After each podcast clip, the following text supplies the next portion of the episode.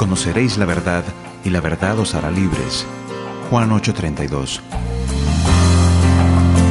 Capilla Cali presenta Semillas de Verdad, en la voz de Luis Guillermo Sánchez.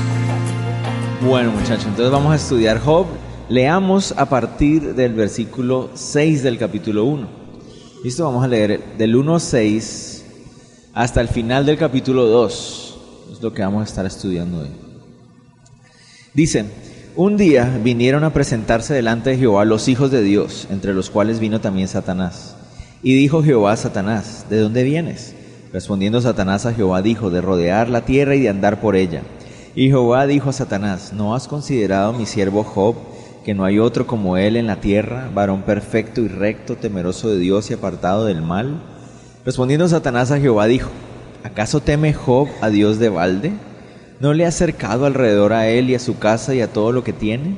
Al trabajo de sus manos has dado bendición, por tanto sus bienes han aumentado sobre la tierra. Pero extiende ahora tu mano y toca lo que tiene, y verás si no blasfema contra ti en tu misma presencia. Dijo Jehová a Satanás, He aquí, todo lo que tiene está en tu mano, solamente no pongas tu mano sobre él. Y salió Satanás de delante de Jehová.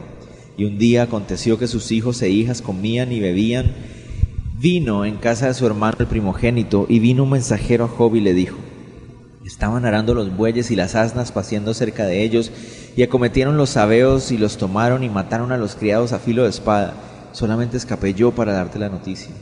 Aún estaba éste hablando cuando vino otro que dijo, Fuego de Dios cayó del cielo, que quemó las ovejas y a los pastores y los consumió. Solamente escapé yo para darte la noticia. Todavía estaba este hablando y vino otro que dijo, los caldeos hicieron tres escuadrones y arremetieron contra los camellos y se los llevaron y mataron a los criados a filo de espada y solamente escapé yo para darte la noticia. Entre tanto que este, estaba, que este hablaba, vino otro que dijo, tus hijos y tus hijas estaban comiendo y bebiendo vino en casa de su hermano el primogénito y un gran viento vino del lado del desierto y azotó las cuatro, cuatro esquinas de la casa, la cual cayó sobre los jóvenes y murieron y solamente escapé yo para darte la noticia. Entonces Job se levantó, se rasgó su manto y se rasuró su cabeza y se postró en tierra y adoró. Y dijo, Desnudo salí del vientre de mi madre y desnudo volveré allá. Jehová dio y Jehová quitó, sea el nombre de Jehová bendito. En todo esto no pecó Job ni atribuyó a Dios despropósito alguno. Aconteció que otro día vinieron los hijos de Dios para presentarse delante de Jehová. Y Satanás vino también entre ellos presentándose delante de Jehová. Y dijo Jehová Satanás, ¿de dónde vienes? Respondió Satanás a Jehová y dijo, de rodear la tierra y de andar por ella.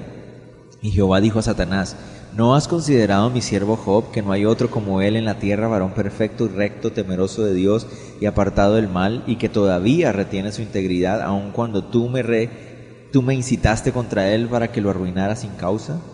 Respondiendo Satanás dijo a Jehová, piel por piel, todo lo que el hombre tiene dará por su vida. Pero extiende ahora tu mano y toca su hueso y su carne y verás si no blasfema contra ti en tu misma presencia. Y Jehová dijo a Satanás, He aquí, él está en tu mano, mas guarda su vida. Entonces salió Satanás de la presencia de Jehová e hirió a Job con una sarna maligna desde la planta del pie hasta la coronilla de la cabeza. Y tomaba Job un tiesto para rascarse con él y estaba sentado en medio de la ceniza. Entonces le, dio, le dijo su mujer, ¿aún retienes tu integridad? Maldice a Dios y muérete. Y él le dijo, ¿cómo, como suele hablar cualquiera de las mujeres fatua, has hablado? ¿Qué? ¿Recibiremos de Dios el bien y el mal no lo recibiremos? En todo esto no pecó Job con sus labios. Y tres amigos de Job, Elifaz Temanita, Bildad Suita y Sofar Naamatita, luego que oyeron todo este mal que le había sobrevenido, vinieron cada uno de su lugar, porque habían convenido en venir juntos para condolerse de él y para consolarle los cuales alzando los ojos desde lejos no lo conocieron y lloraron a gritos. Y a cada uno de ellos, y cada uno de ellos rasgó su manto y los tres esparcieron polvo sobre sus cabezas hacia el cielo. Así se sentaron con él en tierra por siete días y siete noches, y ninguno le hablaba palabra porque veían que su dolor era muy grande. Señor, te pedimos por favor que tu palabra esté siendo expuesta en esta noche a nuestro corazón, Señor, y que seamos confrontados una vez más, Señor alimentados, Dios, con la actitud, con la decisión de Job en medio de su tragedia, en medio de su dolor, de poner sus ojos en ti, Señor, y esa lección que nos da hoy. Ayúdanos, Señor, a tener esa misma perspectiva de vida y que nuestra relación contigo sea genuina y no basada en nuestros propios intereses egoístas, Señor. Te pedimos todo esto en el nombre de Jesús. Amén.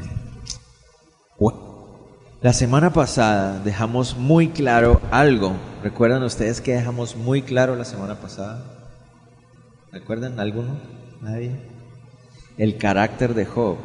La semana pasada fuimos muy enfáticos en hablar acerca del carácter de Job. ¿Y por qué era importante hablar del carácter de Job?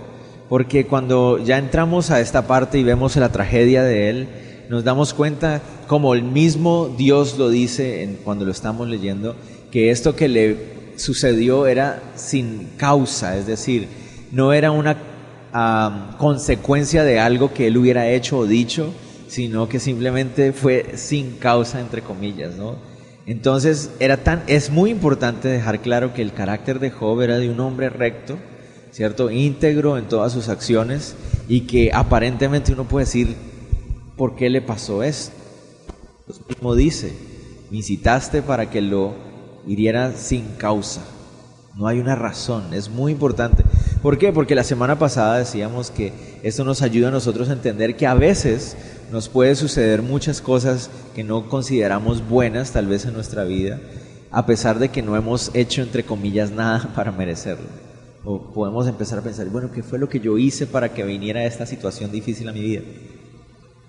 A veces no hay una razón que uno pueda pensar, y no significa que Dios está siempre castigándolo a uno con cosas, Y nos ayuda a tener una buena perspectiva acerca de quién es Dios.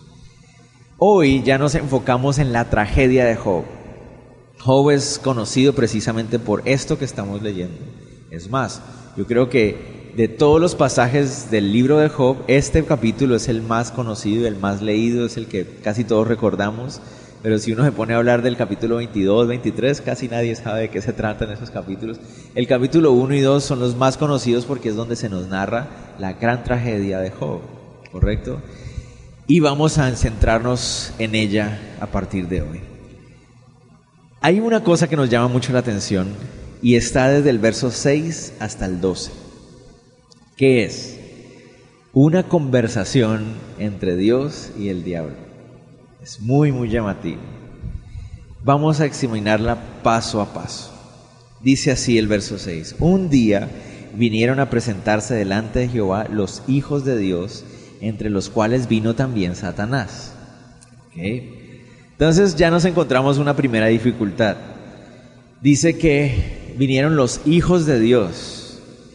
Este término, hijos de Dios, ¿cómo lo vamos a tratar aquí? Porque nosotros sabemos hoy ¿cierto? Nuestros días hoy, después de Cristo morir en la cruz y todo el proceso de este nuevo pacto que Él hizo para nosotros, que hijo de Dios es aquella persona que ha recibido y ha creído en Cristo Jesús en su corazón, como dice Juan 1.12, ¿cierto? Porque a todos los que le recibieron y a todos los que en Él han creído, se les ha dado la potestad del derecho de ser hechos hijos de Dios. Pero en esa época y en este caso de este texto se estará refiriendo entonces a cristianos. Los cristianos vinieron delante de él a presentarse. No pareciera ser. La palabra, recuerden que está, este término, hijos de Dios, está escrito en un hebreo antiguo o incluso algo más antiguo que eso, mientras que el término hijos de Dios del nuevo pacto es un término griego distinto. ¿A qué se refería ese hijos de Dios de, Job, del primer libro que se escribió de la Biblia? La palabra se refiere a alguien que es descendiente o que viene de alguien.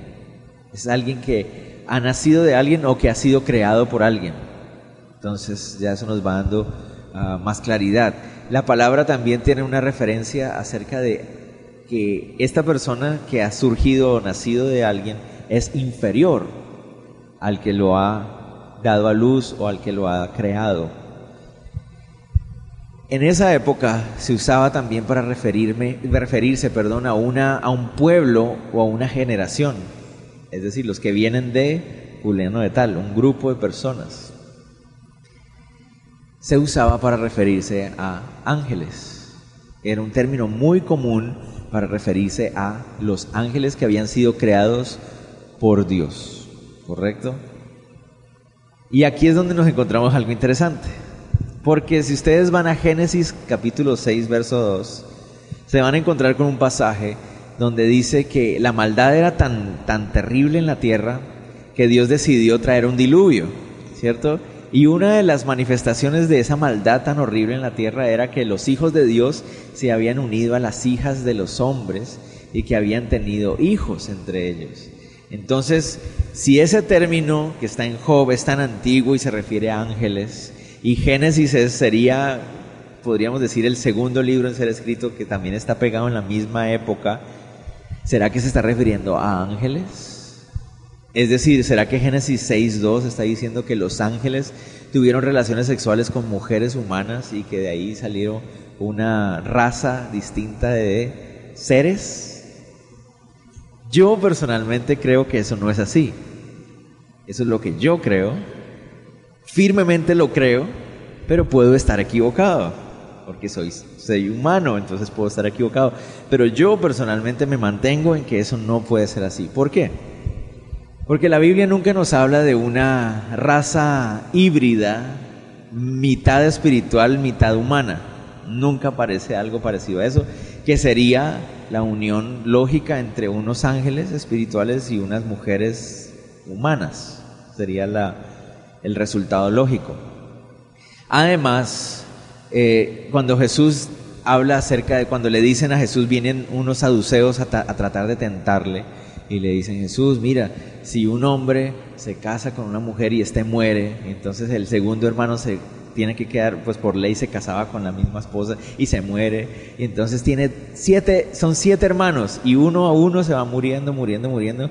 Y todos los hermanos tienen que casarse con la misma hermana en algún momento de la historia, ¿cierto? Yo siempre digo que Jesús hubiera dicho, el tercer hermano debió haber sospechado algo, ¿no? como que bueno, ya está como muy repetitiva la cosa. Pero Jesús, ¿qué dice? Jesús dice, en el cielo, ah, ellos le preguntan, Señor, entonces en el cielo, ¿ella de quién va a ser esposo? Porque se casó con los siete. Entonces Jesús le dice, no, en el cielo no va a ser así, porque en el cielo son, vamos a ser como los ángeles que no se dan en casamiento. Queriendo referirse que no hay uniones, ¿cierto?, entre, entre ángeles. O sea, no que los, hombres, no que los ángeles sean asexuados, es decir, que no tengan una definición eh, porque los hombres, los ángeles siempre en la Biblia aparecen como hombres, nunca hay un ángel mujer en la Biblia, siempre hombres, pero no son sexuales en el sentido de que no tienen relaciones sexuales entre ellos de ninguna manera, ¿correcto? No tienen la necesidad, porque no han sido creados con ese propósito, a diferencia de nosotros los seres humanos. Entonces por eso yo veo muy extraño que sean ángeles. Entonces hay unas personas que interpretan que lo posible es que estos ángeles caídos hayan poseído a seres humanos y que a través de esa posesión en seres humanos hayan dado a luz a unos personajes que se consideran ser gigantes, ¿no? Porque ahí dice que había muchos gigantes en la tierra. Pues esa ya es una posibilidad un poco más lógica tal vez, pero no lo sé. Pero es bien interesante este término hijos de Dios. Trae esa dificultad, ¿no? Porque en Job son los ángeles, claramente, pero en Génesis uno no sabe, puede ser que sí, y si alguno de ustedes tiene la posición de que sí son ángeles, yo la respeto totalmente, yo no la comparto, y puede ser que yo esté equivocado, pero al ver la lógica de la Biblia no, no, no, no me cuadra, pero no sé, vamos a ver, nos enteraremos luego. Entonces ya nos encontramos con esa primera dificultad. Además de eso, entre esos ángeles aparece un personaje muy interesante, Satanás. Ojo, la palabra Satanás, ¿qué significa? ¿Saben ustedes qué significa Satanás? Satanás significa adversario o enemigo. Entonces hay algunas personas que han llegado a decir que no es Satanás el Satanás que nosotros conocemos, el Lucifercho, el que nosotros sabemos, ese, el chanclas, el patas, ese. Hay unos que dicen, ese no era. Era un ángel de Dios que fungió como contradictor a Dios en, ese, en esa dinámica. no cuadra, no cuadra imaginarnos a un ángel que está sometido a la voluntad de Dios y que vaya a ejercer el rol de controver, cierto, de controvertir a Dios en la presencia de Dios. No, no, no, no cuadra mucho. lo mejor que podemos hacer es limitarnos al texto. Si el texto dice que Satanás es el adversario, pues era Satanás. Y ya. Además cuadra mucho su actitud con el Satanás que nosotros conocemos que la Biblia nos enseña. Entonces, este Satanás está entre los ángeles. Eso nos permite hacernos una pregunta. ¿Será entonces que Satanás no había caído todavía? ¿Por qué Satanás tiene acceso a Dios? ¿Por qué él puede hablar con Dios? Si supuestamente Satanás había, había caído a la tierra, ¿cómo puede ser posible que él ahora tenga contacto con Dios? Entonces aquí hay algo más interesante aún. La Biblia nos permite pensar en que van a haber dos caídas para Satanás. Dos. Apocalipsis 12, si lo quieren estudiar luego pueden preguntar a Natalia si quieren, ella acaba de pasar por ahí hace muy poquito. La primera caída es la que narra Ezequiel y Esaías, ¿no? Cuando él se revela ante Dios y él toma él dice, quiero ser como Dios, ¿cierto? Me voy a sentar en su trono y entonces dice que cayó a la tierra y esa es la primera caída. Pero en esta caída y esta caída implica que Él se pasea por la tierra, porque está en la tierra, pero también tiene acceso a lugares celestes, a lugares celestes. Y esto nos enseñaría y nos explicaría lo que dice Efesios, ¿cierto? Cuando dice que no tenemos lucha contra carne ni sangre, sino contra huestes y potestades en los lugares celestes, refiriéndose al cielo. Entonces tiene sentido. Se podría explicar. Satanás cae y es despojado de poder ser parte de los ángeles que están sirviendo tiempo completo, sometidos en una voluntad absoluta a Dios, pero todavía tiene acceso a los cielos y eso nos daría también explicaciones de por qué hay personas que ven visiones en los cielos o ovnis o como esas cosas, nos explicaría mucho de eso. Entre esas cosas puede ir delante de Dios y acusar eso también está en Apocalipsis 12.10, ¿cierto? Donde les decía de las... Ah, bueno, Apocalipsis 12.10 nos dice que cuando caiga ya finalmente el poder del, diablo y el anticristo, los cristianos dirán, ha caído, ha caído y ha sido echado fuera el acusador de los hermanos. Y, y, cuando uno lee unos versículos antes dice que es el diablo, la serpiente antigua, Satanás. Lo dice con todos los nombres para que nombre y apellido, para que uno no se vaya a equivocar. Entonces, si en Apocalipsis 12:10 está narrando algo que no ha sucedido, ¿cierto? Porque es en el futuro, y dice que en esa época va a ser echado fuera el acusador de los hermanos, significa que durante esta época él nos está acusando, ¿cierto? Incluyendo a Job. Entonces, esto que está en Job es algo increíble porque nos está enseñando un poquito de cómo es la dinámica hoy mismo. El diablo tiene acceso para comunicarse con Dios y acusarnos. Eso es lo que él hace hoy en día, nos acusa. Y eso es lo que estaba haciendo ahí en el pasaje de Job. En el pasaje de Apocalipsis 9 es donde se nos narra la segunda caída. Y esa segunda caída se va a dar durante la tribulación y la gran tribulación, donde el, el diablo sea sometido a solo permanecer en la tierra, dominando todo lo que va a pasar en la tierra en esa época y volcando todo su odio en la tierra. Y ahí es cuando se pone feo todo aquí en la tierra durante la tribulación y la gran tribulación. Surgen unos ejércitos de demonios atormentando a la gente. Es una cosa horrible. Bueno, entonces queda claro, ¿no? La dinámica de Satanás yendo a donde Dios a acusarnos. ¿Correcto? Eso es lo que estamos viendo acá. Entonces, miren lo interesante. Hay una reunión. Un día se presentaron delante de Jehová los hijos de Dios. Entre esos andaba Satanás, ¿no? Nos podemos imaginar que Miguel y Gabriel también por ahí. Miguel siempre con ganas, ahí ve a Satanás. ¿Qué le doy a Satanás? Miguel siempre le trae ganas a Satanás, siempre. Siempre en la Biblia está con, con él. Entonces, Miren que Dios es el que habla con Satanás y le dice, ¿de dónde vienes? ¿Será que Dios no sabe de dónde viene Satanás? Obvio que sabe. Pero ¿qué es esta pregunta de Dios? ¿Por qué Dios le pregunta a Satanás así? Se parece mucho a cuando Adán y Eva pecaron y Dios le dice, Adán, ¿dónde estás? ¿Cierto? O cuando Caín mata a Abel y le dice, Caín, ¿dónde está tu hermano? Y esa, esas preguntas que Dios hace cuando quiere confrontar el corazón. Dios lo sabe todo y Dios sabe de dónde viene Satanás.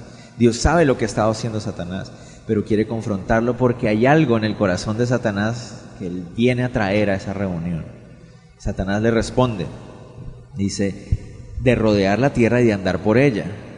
Y entonces, ¿de quién me hace recordar eso? De un pasaje primera de Pedro donde dice que Satanás es como un león rugiente buscando a quien devorar. Entonces, Satanás seguramente venía de hacer una ronda por la tierra, de ver a ver a quién le arruinaba la vida. De eso es lo, eso es lo que andaba. Y se enteró de esa reunión y fue a la presencia de Dios, ¿cierto? Y cuando Dios lo confronta, dice, no, vengo de dar una vuelta por ahí. Está buscando a ver qué daño hago qué destrucción provoco, ¿no? Y miren que aquí es donde se pone tenaz la cosa. Jehová, Dios, nuestro Señor, le dice a Satanás, ¿no has considerado a mi siervo Job, que no hay otro como él en la tierra, varón perfecto y recto, temeroso de Dios y apartado del mal? Eso es lo tremendo. Es Dios quien saca colación el testimonio de Job. Y eso es, Señor, ¿por qué hiciste eso? Y Señor, no vayas a sacar a colación mi testimonio. Dios, que no, Dios no tiene orgullo, lo sabemos. Pero Él como mostrándole a Satanás, mira, tengo un hombre, un hijo que me ama y, que me obedece y que es un hombre recto, míralo, ¿no lo has considerado? Otra vez, son preguntas que tienen respuesta obvia, pero es necesario hacerlas. ¿Será que Satanás no había considerado a Job? Sí, lo había considerado. Miren la respuesta de Satanás. Respondiendo Satanás a Jehová, dijo, ¿acaso teme Job a Dios en balde? Claro que lo había considerado. Varias veces le había pasado alrededor a Job a ver qué podía ver, qué podía hacer, pero no había podido hacer nada. ¿Por qué no había podido hacer nada? ¿Por qué creen ustedes? que Dios no lo había permitido. Dios no le había permitido al diablo tocar a Job. Pero ese día Dios trae a colación a Job y su testimonio. ¿Por qué? Porque Dios quiere callar el corazón de Satanás. Quiere silenciarlo, silenciar ese corazón de acusación, ese corazón de, de rebeldía que él trae ahí. Y esos son los momentos en los que uno dice, Señor, la próxima vez que quieras callar al diablo, no me uses a mí. Pero ¿y si Él quiere?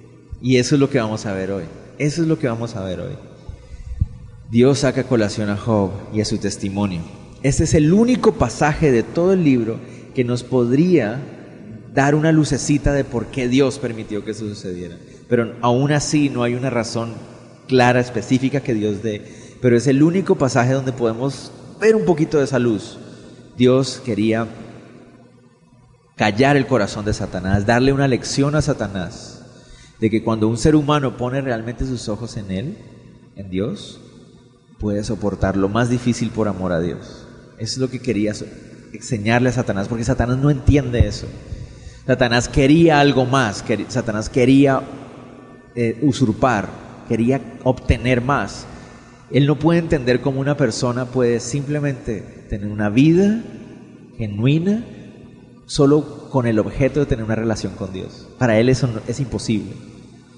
Miren esto que viene. Es tremendo.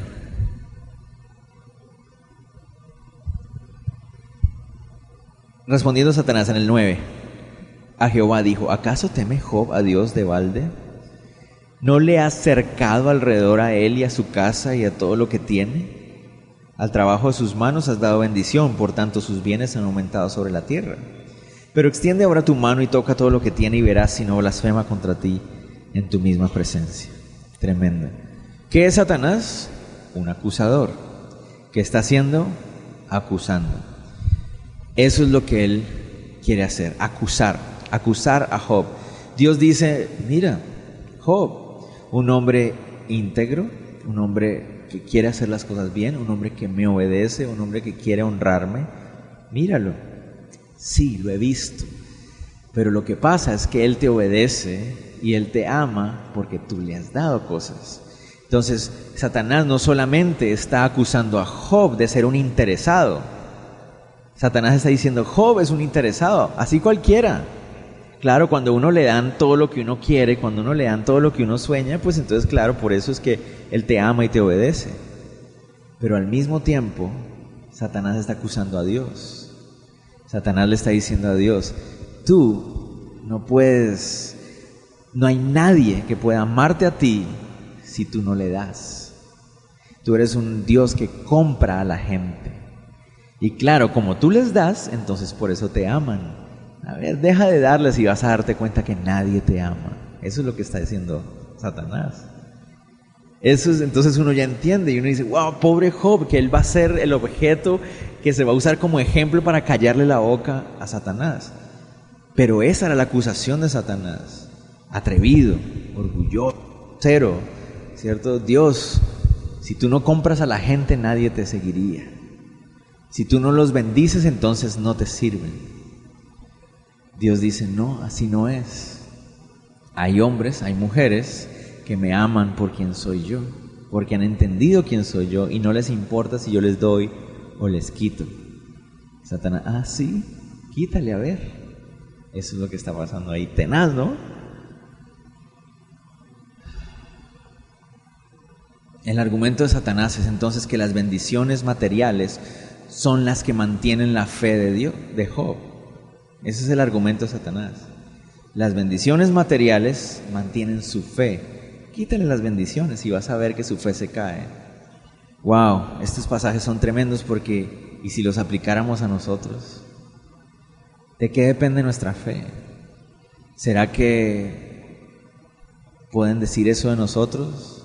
¿Será que Satanás, bueno, Satanás lo va a hacer porque así es él, pero ¿será que lo hará teniendo razón? Quítale todo lo que tiene a Luis y vas a ver cómo se le acaba la fe que tiene en ti. Y eso es lo tenaz. Hay muchas personas que vienen a la iglesia buscando a ver qué Dios les va a dar. No porque quieren buscar realmente a Dios, sino a ver, Señor, ¿qué me vas a dar? Bendíceme, dame, arréglame mis problemas, arregla mi matrimonio, arréglame la vida. Y si Dios no lo hace, entonces ya no lo busco. Eso es tenaz. Dios, que conoce el corazón de Job, sabe que Job le ama como debe amarlo. Eso es lo tenaz. Dios lo sabe todo. Entonces Dios sabe que el corazón de Job está bien. Unas veces nosotros decimos, Ay, pero ¿para qué son las pruebas? Las pruebas son exámenes, son para probar nuestra fe. Y a veces caemos en la trampa de decir, bueno, pero ¿por qué Dios quiere probar mi fe para saber cómo estoy? No, Él sabe cómo estoy. La fe es para probarme a mí, para yo saber cómo estoy yo. Él sabe. Él sabe si yo voy a fallar o no voy a fallar. Lo más chistoso es que, a ver, si yo fuera a apostar con ustedes algo, que no se debe hacer, pero si yo fuera a apostar con ustedes algo y les dije, bueno, apostemos a que y digamos que yo voy a apostar con Enrique. Y Enrique tiene la capacidad muy extraña de conocer el futuro. No sé de dónde la sacó. Muy raro. Pero Enrique sabe cómo va a quedar el partido esta noche. Él ya sabe. Él conoce el futuro. Y yo sé que él tiene la capacidad de conocer el futuro.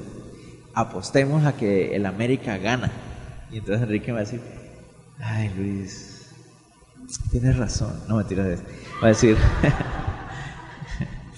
va a decir, Luis, hombre, yo ya sé, el partido queda 2-1, van a perder. Acordate, yo sé el futuro. No, no importa, no importa, yo te apuesto, yo te apuesto. Soy un necio, soy un necio. ¿Cómo voy a apostar con alguien que sabe el futuro? Satanás. Ahí está, torpe Satanás. Satanás se pone a apostar con Dios. A ver, quítele las cosas y va a ver qué falla. Y Dios, está bien, quítasela. ¿Por qué? Porque Dios sabe cómo va a terminar todo. Él sabe que Job se va a mantener. Pero Satanás sigue con la idea de que él puede cambiar las cosas. Es control. Tremendo esto. Es increíble darnos cuenta de que a pesar de lo difícil de lo que Job va a vivir o que se nos va a narrar, Dios estaba en control siempre. Nunca nada se salió del control de Dios. ¿Por qué? Porque uno a veces ve algo tan difícil pasando en la vida y uno, cree por un segundo que se le, salió se le salió de las manos al Señor.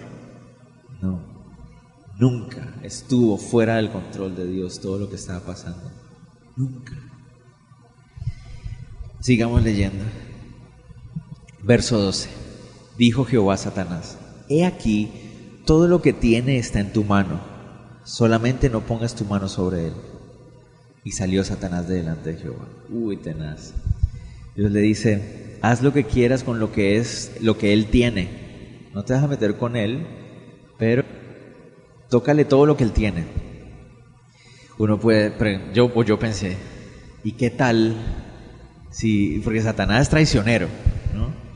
¿Qué tal que Dios le dijera hasta allí y que Satanás se quiera pasar no puede, porque Dios no lo deja. Satanás solo puede llegar hasta donde Dios le permite, hasta allí. Él puede intentar salirse y lo ha hecho muchas veces, pero no puede, no puede. ¡Wow! Tenaz. Y aquí en el verso 13 les tengo que reconocer que me sentí mal por Job. Me sentí mal por Job.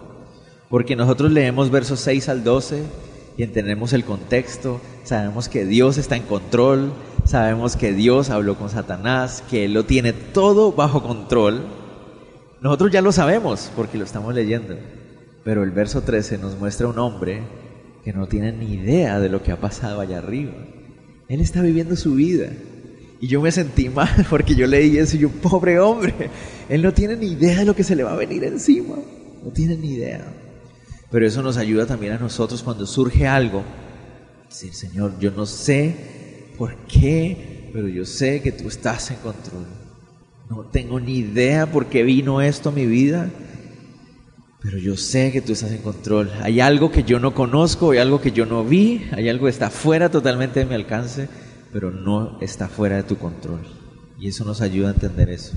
La historia viene ahora, verso 13. Y un día aconteció que sus hijos e hijas comían y bebían vino en casa de su hermano el primogénito. La historia va a avanzar un día en que los hijos de Job se reunían a celebrar. ¿Se acuerdan que lo vimos la vez pasada? No sabemos si era un cumpleaños o algo así, pero ellos tenían la costumbre de reunirse ciertos días a compartir. Y uno de esos días, Satanás decide entrar en acción. Y eso es muy tenaz también. Dice, y vino un mensajero a Job y le dijo, estaban arando los bueyes y las asnas paciendo cerca de ellos, y acometieron los sabios, los sabeos y los tomaron y mataron a los criados a filo de espada. Solamente escapé yo para darte la noticia. Aún estaba este hablando, el otro no había terminado de darle la mala noticia. Y dice, vino otro que dijo, Fuego de Dios cayó del cielo que quemó las ovejas y a los pastores y los consumió. Solamente escapé yo para darte la noticia. Todavía estaba este hablando y vino otro que dijo, los caldeos hicieron tres escuadrones y arremetieron contra los camellos y se los llevaron y mataron a los criados a filo de espada y solamente escapé yo para darte la noticia. Entre tanto que este estaba, que este hablaba, vino otro que dijo, tus hijos y tus hijas estaban comiendo y bebiendo vino en eh, bebiendo vino en casa de su hermano el primogénito, y un gran viento vino del lado del desierto y azotó las cuatro esquinas de la casa, la cual cayó sobre los jóvenes y murieron, y solamente escapé yo para darte la noticia. ¿Se imaginan eso? En un solo día, en menos de 15 minutos, en menos de 20 minutos enterarse de todas estas cosas. Todo su sustento económico desapareció en cuestión de minutos. Sus hijos su futuro, su nombre, se acabó. Ya no existe el clan de Job, ya no existe esa familia, ya su nombre no se va a regar por las generaciones, se ha quedado sin nada.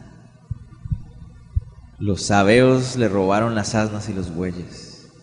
Dice que un fuego de Dios, la mejor traducción sería un fuego del cielo, porque nosotros sabemos que no fue Dios el que lo hizo lo más probable es que se esté refiriendo a un, rayo o a una tormenta eléctrica que mató a las ovejas.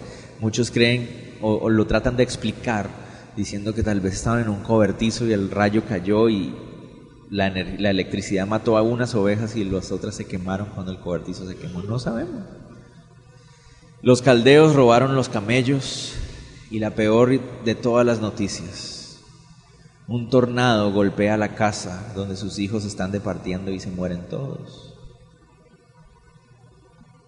Solo un padre que ha perdido un hijo puede entender esto, pero estamos hablando de 10 hijos, todos sus hijos fallecen en un mismo día.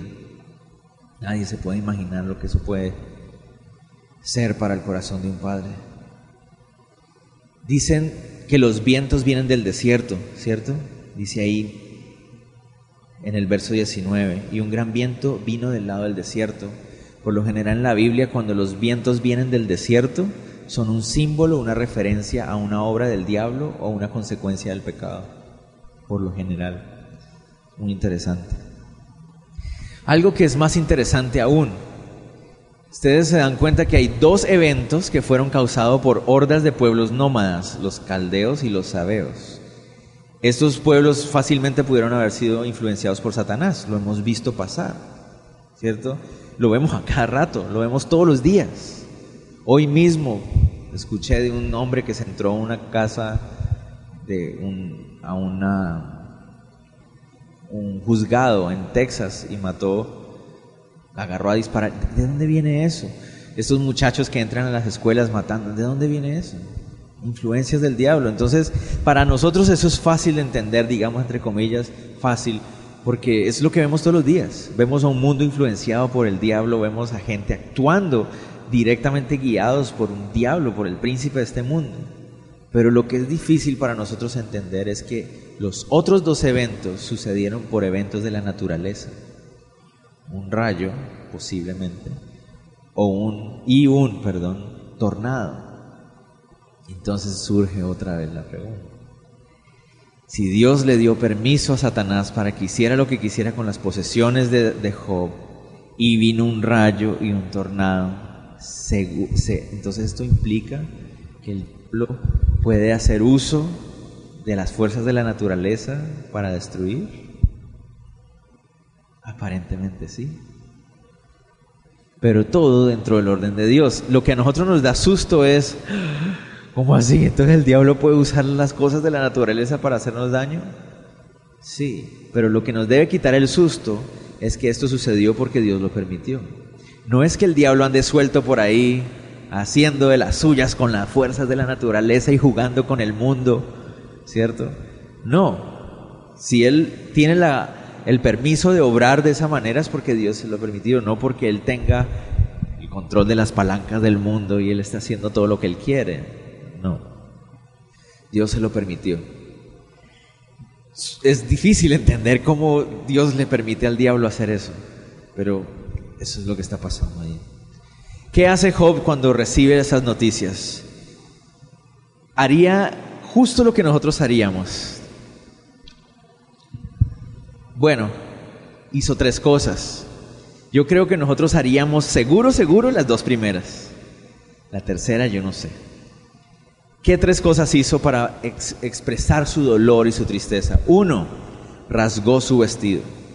¿Qué significa rasgar su vestido en esa época y en esas épocas antiguas? Significa que está mostrando cómo está su corazón. Cuando se rasgaban las vestiduras, representaban a sí mismo está mi corazón, se partió mi corazón. ¿Qué otra cosa dice ahí que hizo él? Dice, entonces Jehová se levantó, rasgó su manto y se rasuró y rasuró su cabeza. Ojo, lo primero que nosotros podemos pensar es que él fue y tomó su máquina y Pero no. ¿Saben qué significa eso? Se arrancó los pelos del dolor, de la tristeza que él está experimentando. Si hoy nosotros perdiéramos todo lo que tenemos, sea poco o mucho, si nosotros hoy perdiéramos toda nuestra familia, si nos quedáramos en la calle hoy, en este momento, al salir de aquí en 15 minutos nos enteraríamos que todo se acabó. No tenemos nada en este mundo. Yo creo que reaccionaríamos así. Tiene mucho sentido. Nos rasgaríamos los vestidos, nos quitaríamos del dolor el pelo tal vez. Pero lo que nos deja o por lo menos a mí me dejó estupefacto, literalmente, es lo que hizo después. Se postró en tierra y adoró. Y ahí es donde yo creo que Él la saca del estadio y nos deja a nosotros por allá tirados avergonzados. Yo me hubiera puesto a gritar, a llorar. Me daría rabia, me daría indignación, me preguntaría, no sé qué hacer. Pero yo creo que no sería, no sería algo muy natural en mí, no sé, tal vez sí, adorar a Dios. Dice que se arrodilló, puso su rostro en tierra y adoró a Dios. ¿Qué significa eso de que él adoró a Dios? ¿Se puso a cantar alabanza? No. No sería sensato, tampoco sería sensato pensar en que una persona en un momento como este empiece a cantar y alabar. No, no es lógico. ¿Qué significa entonces adorar? La palabra adorar allí significa reconocer la grandeza de otro o someterse voluntariamente a la soberanía de otro. Eso es lo que significa adorar y eso es lo que Job estaba haciendo ahí. No es que Job se haya puesto a cantar o a alabar al Señor, no, él se arrodilló en la tierra en una señal de decir, Señor, me someto a ti, soy tuyo.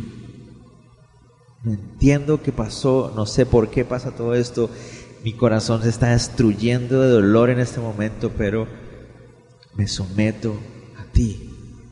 No tengo nada más que decir. Nada. Y dice, wow, Señor, ¿será que yo podría hacer eso? Si a veces con cosas tan pequeñitas que me pasan en la vida, a veces empiezo a renegar y a cuestionar y a criticar y a... Este hombre lo acaba de perder todo. Y lo único que hace es ponerse en la tierra y decir, Señor, me pongo en tus manos, tuyo soy, me someto, me someto a lo que tú quieras hacer.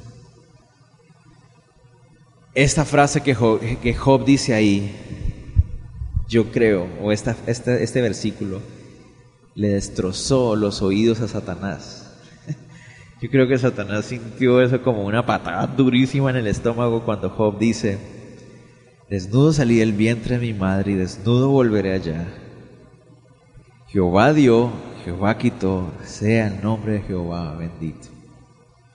Para Satanás fue una demostración. Este hombre ama a Dios no por lo que tiene. Ya se lo quitaron y sigue amando a Dios. ¿Le, ¿Le, duele? Sí. ¿Está llorando? Absolutamente. Pero sigue sometido al Señor. Yo salí desnudo del vientre de mi madre y, desnudo moriré. ¿Qué quiere decir eso? Miren la perspectiva que Job tiene de las cosas. Es un hombre muy rico, o era, en ese momento ya era. Un hombre con mucho dinero, pero tiene la perspectiva clarita. Las cosas materiales no, es lo, no son lo más importante. Lo tiene claro.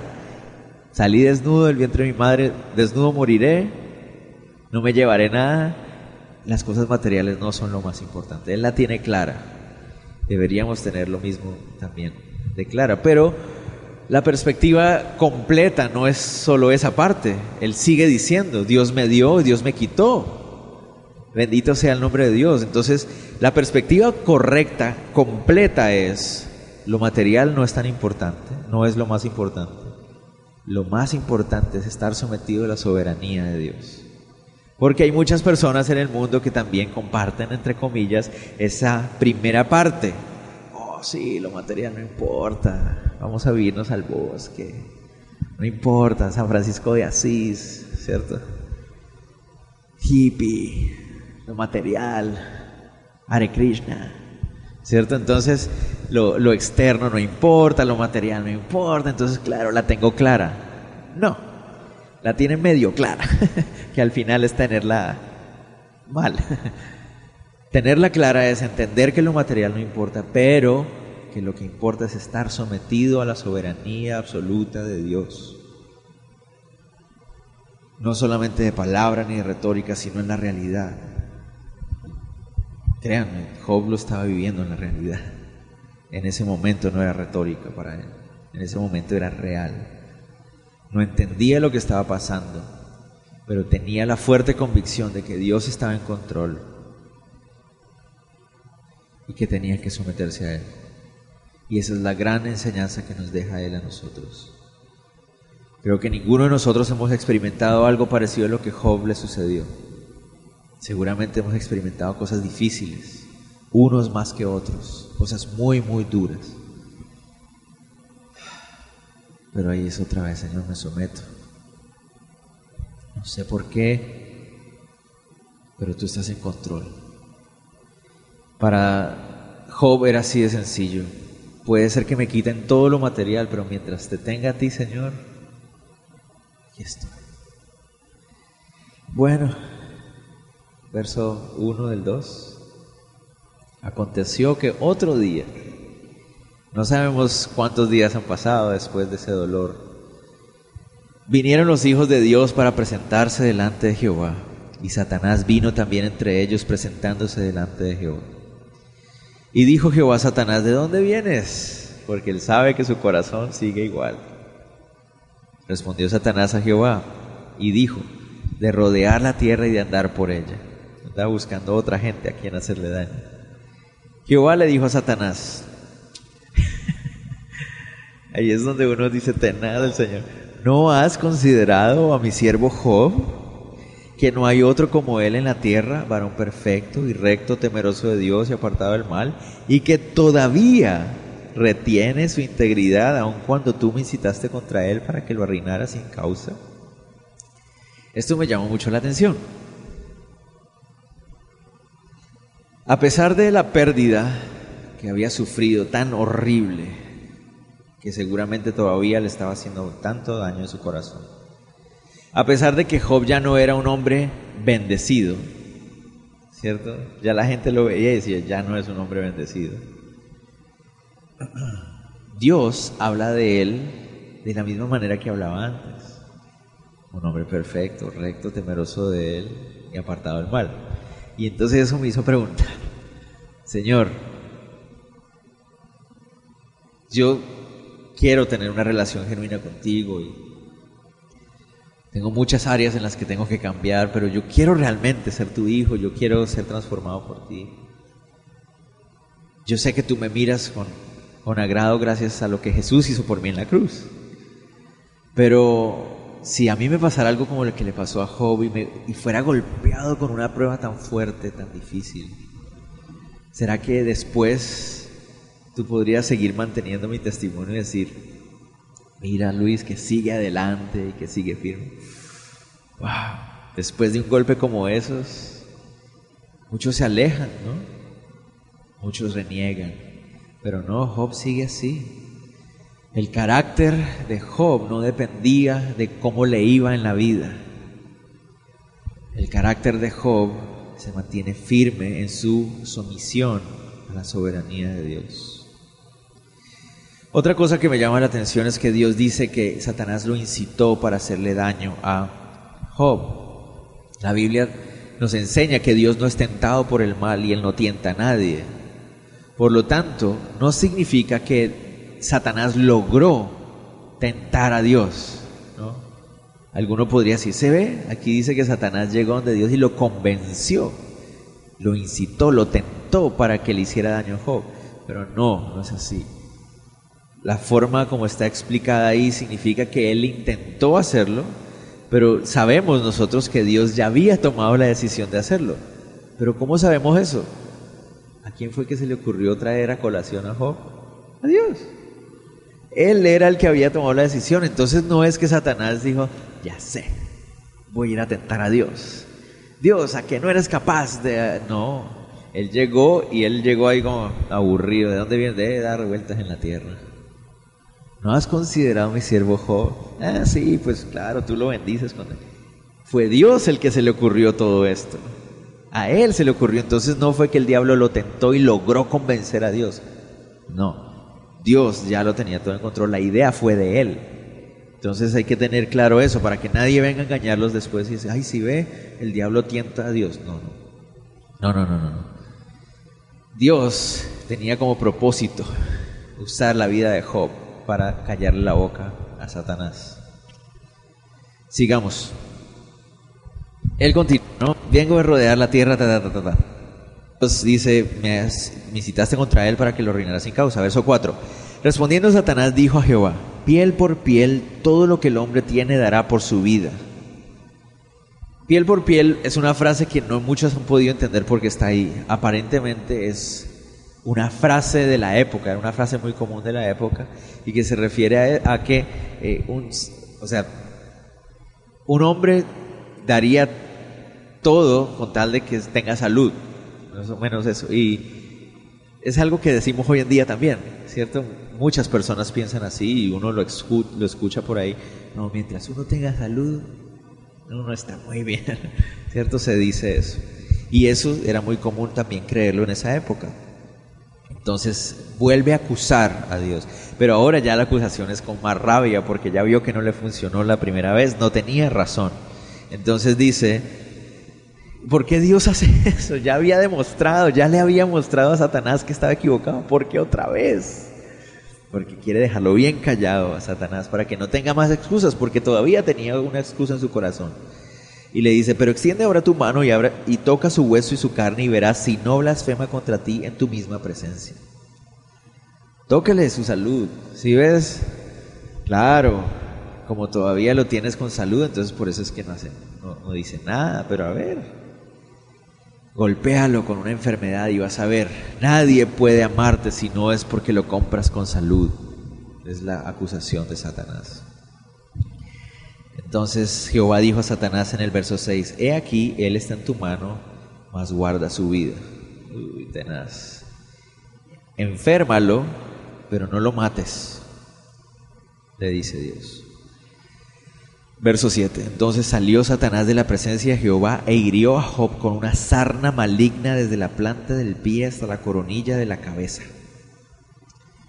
Tenaz. Muchos tratan de tratan de definir cuál es esta enfermedad. ¿Qué enfermedad fue la que le dio a Satanás? Bueno, hay muchas, vamos a ver durante varios capítulos, varias de los síntomas que tenía Job. Eh, dentro de los síntomas es que su piel empezó a tener costras que a veces se endurecían y a veces supuraban, pus, infección. Eh, sabemos que le daba picazón. Ah, sabemos que se hinchó y quedó irreconocible. Hay un montón de cosas que vemos en los próximos capítulos que le ayudan a algunos doctores médicos a especular acerca de qué es lo que le dio a este, a este Job. Los más positivos afirman que fue una viruela lo que le dio. Para las personas más negativas o que van hacia el otro más extremo, creen que tal vez era elefantiasis o un pénfigo vulgar, que yo no tengo ni idea qué es eso y no quiero saber tampoco qué es. Pero eso es lo que se cree que tuvo, porque sabemos por el texto que fueron varios meses que estuvo en esa condición. Varios meses. Pero la pregunta es, ¿por qué Satanás golpea a Job con una enfermedad de la piel? ¿Por qué la piel? ¿Por qué no un cáncer? ¿Por qué no algo que lo pueda, bueno, se puede morir? Ah, bueno, pues entonces, ¿por qué no otra cosa? No sé, algo en el hígado, una insuficiencia renal, alguna cosa fuerte. ¿Por qué no algo así? La razón es esta, creo yo. Porque las enfermedades cutáneas son enfermedades visibles. Todo el mundo las puede ver. Y en las épocas más antiguas se consideraba que una persona que tenía una enfermedad en la piel había sido había recibido una maldición de parte de Dios. Entonces Satanás sabe lo que está haciendo. Le golpea su piel porque de esa manera no solamente va a sufrir el dolor de su cuerpo, sino que además va a ser señalado por todos los demás. Entonces Job va a ser golpeado no solamente en una enfermedad física, sino que también va a ser herido en su corazón herido en su reputación social, va a perder toda clase de respeto social, absolutamente todo, con una enfermedad en la piel. Pregunta, ¿puede el diablo entonces producir enfermedades en la vida del ser humano? Sí, pero ojo, igual que la vez pasada, solo si Dios lo permite. Tiene que quedar muy claro, porque otra vez podemos caer en la trampa de creer que el diablo anda eh, hiriendo a todo el mundo con enfermedades. No, él, él solo puede obrar de esa manera cuando Dios le permite obrar de esa manera. Otra pregunta, ¿significa entonces que todas las enfermedades del ser humano son causadas por el diablo? No, no todas las enfermedades del ser humano son causadas por el diablo. Las enfermedades, todas, eso sí, son una consecuencia del pecado original del hombre. Pero aclaro, no significa que porque yo pequé me cayó una enfermedad. En algunos casos sí, pero no siempre. ¿Correcto? La enfermedad en general lo que muestra es la debilidad del ser humano y la caída, porque si no hubiera sido porque cayó Adán y Eva, no habrían enfermedades. Job está sentado, dice, verso 8, tomaba Job un tiesto para rascarse con él y estaba sentado en medio de la ceniza. Le tocaba tomar como un palo seco para tratar de rascarse. Muchos creen que lo que pasa es que tomaba un palo, pero lo envolvía como en una tela para rascarse, porque no podía rascarse con las uñas porque se hacía daño. Entonces trataba de un, palo con una tela tal vez para poder rascarse sin hacerse daño. Tenaz. Pregunta para ustedes, muchachos. Dice que está sentado entre las cenizas. ¿Cuáles cenizas? ¿Alguno se ocurre de qué cenizas estará hablando? Miren, ahí dice, tomaba Job un tiesto para rascarse con él y estaba sentado en medio de ceniza. ¿A alguien se le ocurre? Este es tenaz. Hay una posible razón, muy, muy probable, de que estemos hablando de que como Job ha perdido todo respeto social, perdió todo su dinero, perdió todas sus posesiones, perdió a su familia. Ahora está enfermo con una maldición de Dios, que eso es lo que los demás están viendo. Ha perdido todo respeto social, nadie lo quiere tener a su lado. Entonces lo que se cree es que Job fue llevado al lugar donde se quemaba la basura. Lo más común en esa época es que la basura de los pueblos o de las ciudades o algo así se, llevara, se llevaba a un lugar, se ponía ahí y se le prendía fuego. ¿Cierto? Allí se llevaban a los muertos que no tenían familia, a los animales muertos, todo, para allá, y se les prendía en fuego. Este hombre aparentemente ha sido llevado allá, ya no tiene valor, es un hombre que no vale para nada socialmente, es un hombre que es mejor que se muera. Eso es lo que aparentemente está pasando ahí. Este hombre está sentado ahí en medio de las cenizas, imagínense eso ha perdido todo. En días ha pasado de ser un hombre respetado en la sociedad, ha pasado de ser un hombre con mucho dinero, recto, íntegro, un buen hombre de familia. Ha pasado de todo eso a ser un hombre que era considerado como un muerto más. Mejor que se muera. ¿Por qué creemos que la gente pensaba que era mejor que se muriera? Porque su esposa mismo se lo va a decir. Tremendo, ¿no? Sigamos y con esto terminamos y veamos quiénes estaban cerca a Job. Entonces le dijo su mujer, ¿aún retienes tu integridad? Maldice a Dios y muérete. Esa es la reacción de su esposa. La esposa de Job, a diferencia de Job, sí tenía una fe basada en las propiedades y en su familia. Uno dice, wow, tampoco hay que ser tan fuertes con la esposa de Job. Ella también está sufriendo. Ella acaba de perder a todos sus hijos y acaba de perder a su esposo, entre comillas, no ha muerto, pero como si estuviera muerto. Entonces no seamos tan fuertes con ella. Está bien, comprendamos su dolor, pero la expresión de su corazón nos muestra que es una mujer que no había puesto su fe en Dios, descansando en la soberanía de Dios, sino en lo que tenía. Descansaba, su fe descansaba en cómo Dios nos bendice en vez de quién es realmente Dios. Qué triste es darse cuenta que la esposa de uno no está en el mismo lugar espiritual que uno. Y viceversa, también. Es triste, ¿no? Job se llevó esa sorpresa. Ella estaba tan dolida como él. Lo único es que no estaba enferma como él. Pero con toda seguridad creo que Job hubiera esperado que su esposa, al ver su ejemplo, al ver su integridad, al mantenerse firme, al recordar los años de bendición de Dios, viniera a adorar junto a él y en medio de su desdicha estuvieran juntos y se apoyaran el uno al otro. Pero no fue así. La esposa de Job lo acusa. Imagínense, ¿cuándo se va a ver que a uno lo acusan por ser íntegro? La esposa le dice, ¿a un íntegro? ¿Qué te pasa, Job? ¿De qué te sirve tu integridad si Dios no te está dando todo lo que tú tienes? De nada. Y eso es lo que el mundo nos dice a veces. ¿De qué le sirve a usted ser tan obediente y ser tan devoto a Dios si Dios no le da dinero y no le da esto y miren los problemas que tiene? Y usted no que es cristiano y mire, ¿y para qué sigue siendo cristiano si mire todo lo que le pasa? La voz de la, voz de la esposa de Job. Y por eso Job le dice a ella, le dice, hablaste como hablan las mujeres necias.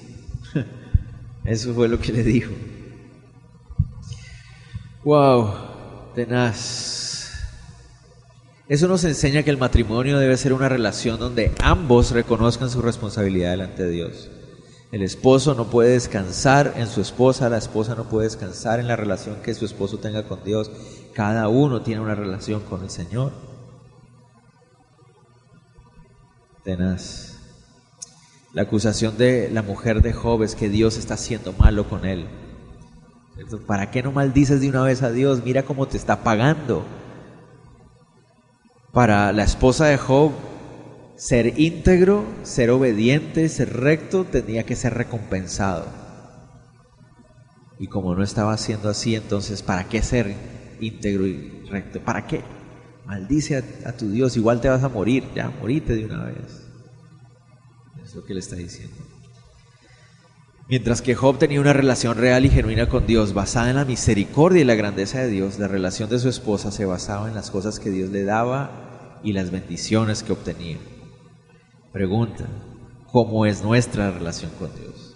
¿Es mi relación con Dios una relación que está basada en la misericordia y la grandeza de Dios? ¿Por quién es Él? ¿Porque me amó y porque quiere tener una relación conmigo? ¿O mi relación está basada en las cosas que Él me puede dar? En sus bendiciones, llámense material. Ah, pero yo nunca le pido cosas materiales a Dios. Sí, pero tal vez Estás descansando en otra clase de bendiciones, pero al final estás pidiendo algo a cambio. Señor, yo te sigo, pero si tú me bendices. Yo te obedezco, pero si tú. Tenaz. Job confronta y reprende a su esposa y le dice, hablaste como las mujeres necias. Y termina diciendo, ¿recibir qué? ¿Recibiremos de Dios el bien y el mal no lo recibiremos? Eso es tenaz. si Dios quiere mandarnos una prueba, entonces ya no lo vamos a seguir más o qué? ¿Qué clase de relación es esa? No nos vayamos a una relación básica de, seres humanos. ¿A ustedes les gustaría que alguien estuviera interesado con ustedes, en, tener una relación con ustedes simplemente por lo que ustedes les pueden ofrecer? Y que en el momento en que ustedes no puedan ofrecer nada se vayan. ¿Les gustaría a alguno de ustedes eso? A nadie le gusta. ¿Por qué se nos ocurre que a Dios sí? Si Él es el santo Dios poderoso de todo el universo, ¿por qué se nos ocurre que a Dios le interesa tener con nosotros una relación en la cual nosotros solo estamos interesados en, Señor, dame, dame, dame, dame?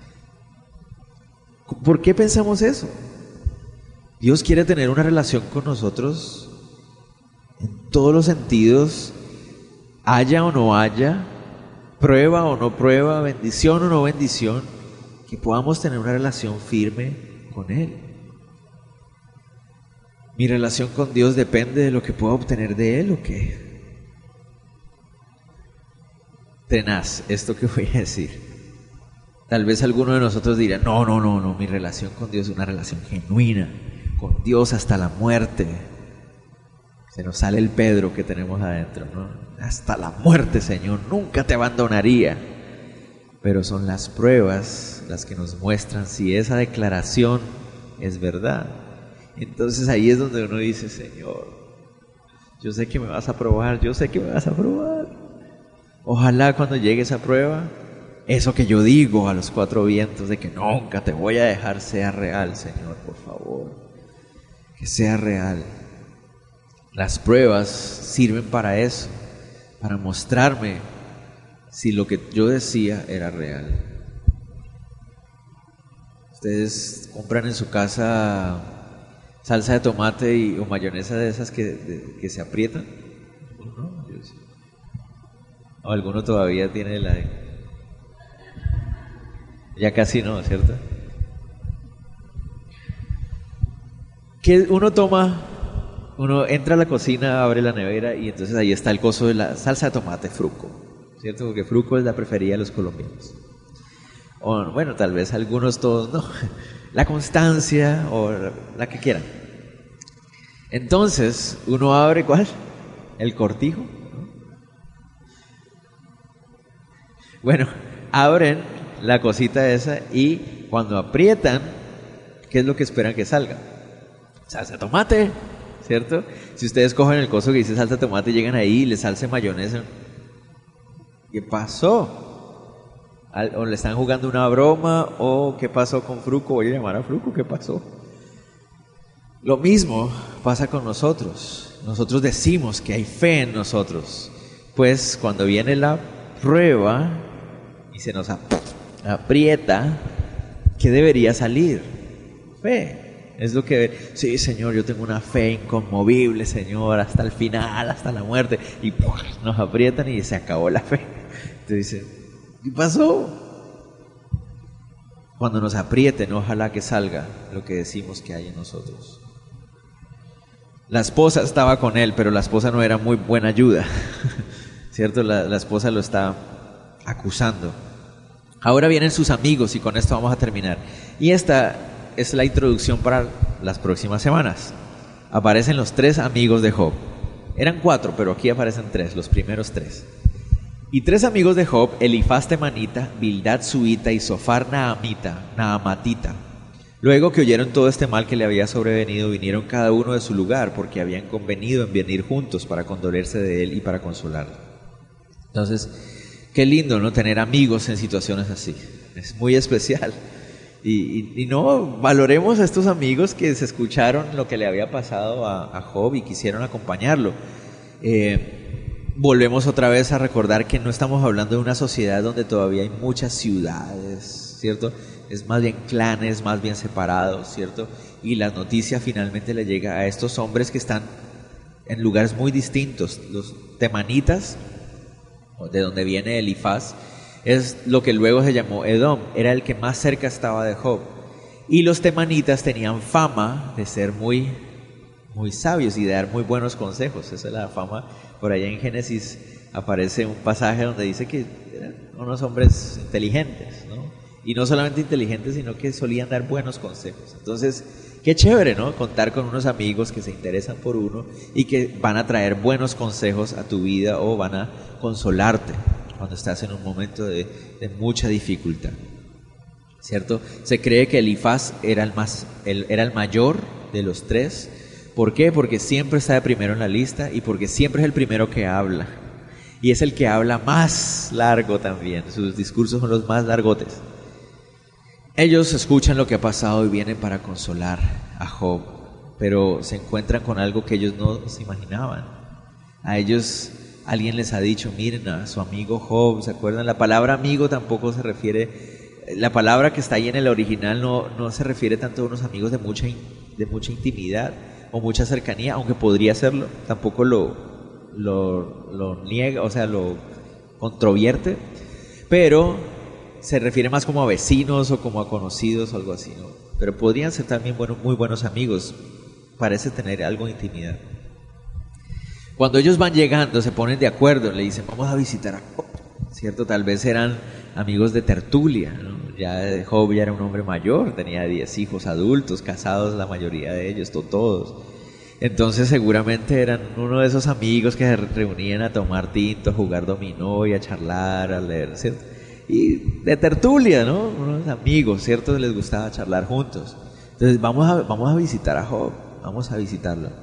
Pero cuando van llegando, Dice el verso 12, los cuales alzando los ojos desde lo lejos no lo conocieron. No significa que no sabían quién era él, sino que su apariencia no era de un hombre que estaba bien. Seguramente eso es lo que les decía que muchos creen que se refiere a que estaba hinchado, su, su piel estaba hinchado y tal vez, entre comillas, algo deforme. Cuando ellos lo ven, ellos no se esperaban ver algo así. Ellos habían escuchado de, lo que le había pasado, pero no se imaginaban la magnitud de lo que le estaba sucediendo a su amigo. Dice que no lo conocieron y lloraron a gritos. No solamente lloraron, sino a gritos expresaron su dolor. Rasgaron su manto igual que él y los tres esparcieron polvo sobre sus cabezas hacia el cielo. Empezaron a tomar polvo y echándoselo encima. Y eso es una expresión otra vez de dolor, dolor. Incluso es una expresión muy, muy común en el Medio Oriente. Todavía hoy se ve algo de eso. En la historia de Jesús y de Pablo, ¿se acuerdan cuando Pablo lo agarran? Dice que muchos de ellos gritaban y tiraban polvo hacia el aire por, de la rabia que sentían. Es una expresión de un dolor muy intenso. Dice ahí, así se sentaron con él en tierra por siete días y siete noches y ninguno le hablaba palabra porque veían que su dolor era muy grande. Todos nosotros creo que entendemos lo que es ver a un amigo pasar dificultades y uno no tener palabras que decir. Ellos estaban experimentando algo parecido a eso. Uno dice, bueno, ¿por qué siete días? La tradición era esperar al menos siete días a ver si la persona moría. Era la tradición. Entonces ellos están a su lado diciendo, bueno, pues por lo menos si va a morir, que no muera solo, vamos a acompañarlo. Vuelvo a decir, a veces somos muy fuertes con los amigos de Job, la van a embarrar mucho. Es más, algo que nosotros nos vamos a dar cuenta es que Job la estaba haciendo muy bien sin ellos. La actitud de Job era genial, ¿no? A pesar de la dificultad, Señor, salí desnudo, volveré desnudo, si tú das o tú quitas, bendito sea tu nombre.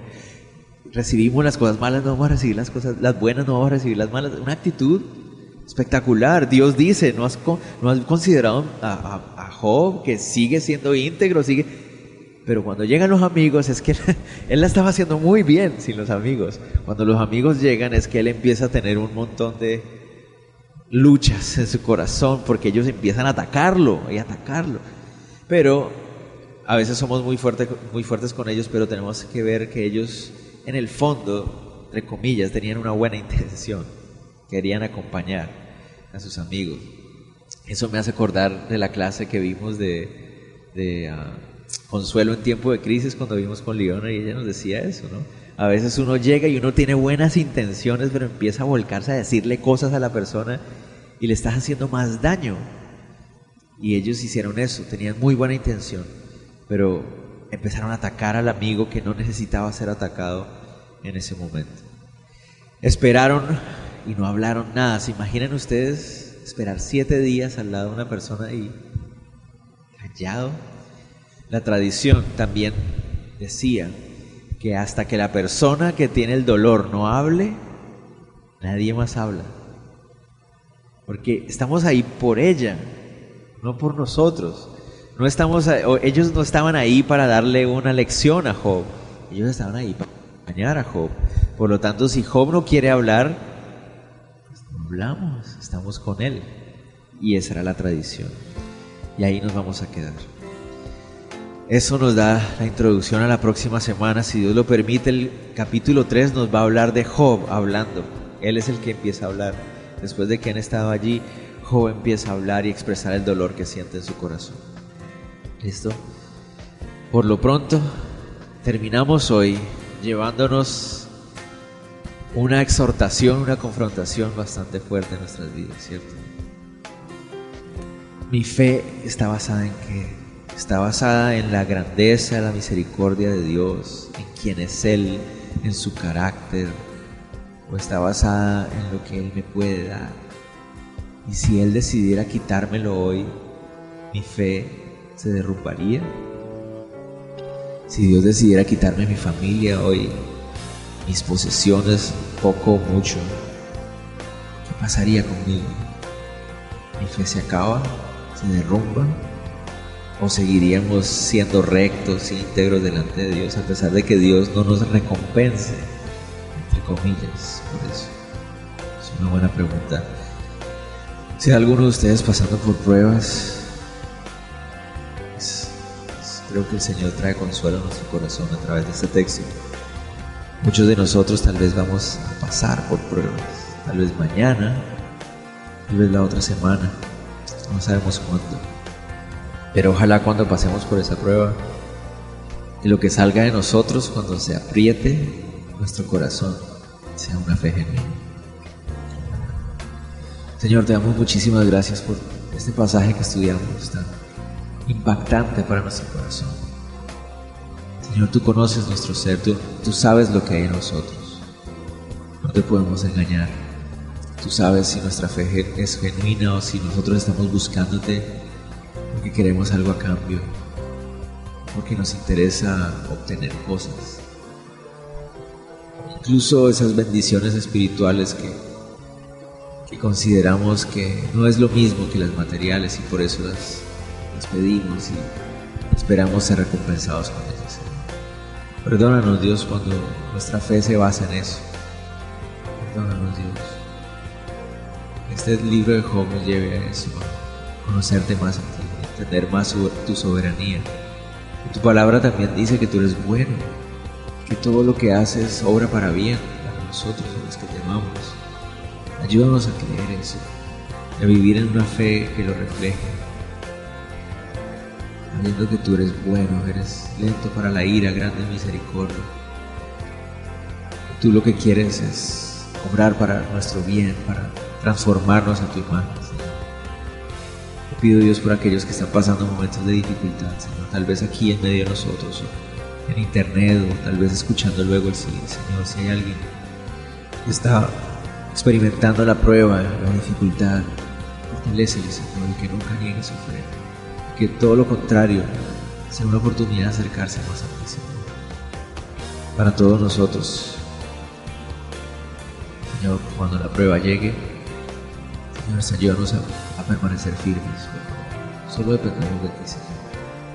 Queremos permanecer firmes por ti. Que te amamos, Señor. Gracias por esta noche. Te pedimos que nos lleves con bien a casa. Protégenos, por favor, te lo rogamos. Sabemos que el diablo puede actuar, pero solo cuando tú se lo permites. Y siempre obra y actúa en los límites que tú le delimites, Señor, porque tú eres soberano y no hay nadie más fuerte que tú. Gracias, Dios, en el nombre de Jesús. Si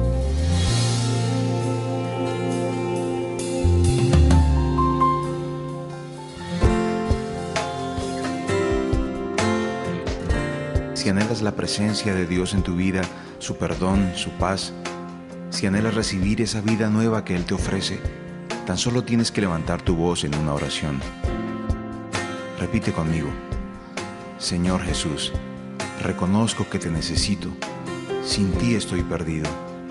Perdona mis pecados, limpia mi corazón y mi mente. Te entrego todo lo que soy, todo lo que he sido y todo lo que quiero ser. Ven a mi corazón, me rindo a ti. Confieso que tú eres el Hijo de Dios que vino para salvarme, para darme vida. Quiero que seas mi Señor, mi Maestro, mi Dios, mi amigo, mi Padre. Gracias por morir por mí para que yo viviera. Gracias por darme fe para que creyera en ti. Gracias por hacer de mí una nueva persona, por la oportunidad de ser tu hijo. Ayúdame a crecer en tu camino, enséñame, dame entendimiento para comprender tu verdad, tu palabra. Que pueda recordar que tú estás ahí para ayudarme, para darme fuerzas, para guardarme, para cuidarme. Lléname con tu Espíritu Santo quiero que vivas en mí, quiero vivir para ti. Gracias por escucharme, por darme tu paz, por amarme, por perdonarme. En el nombre de Jesús. Amén.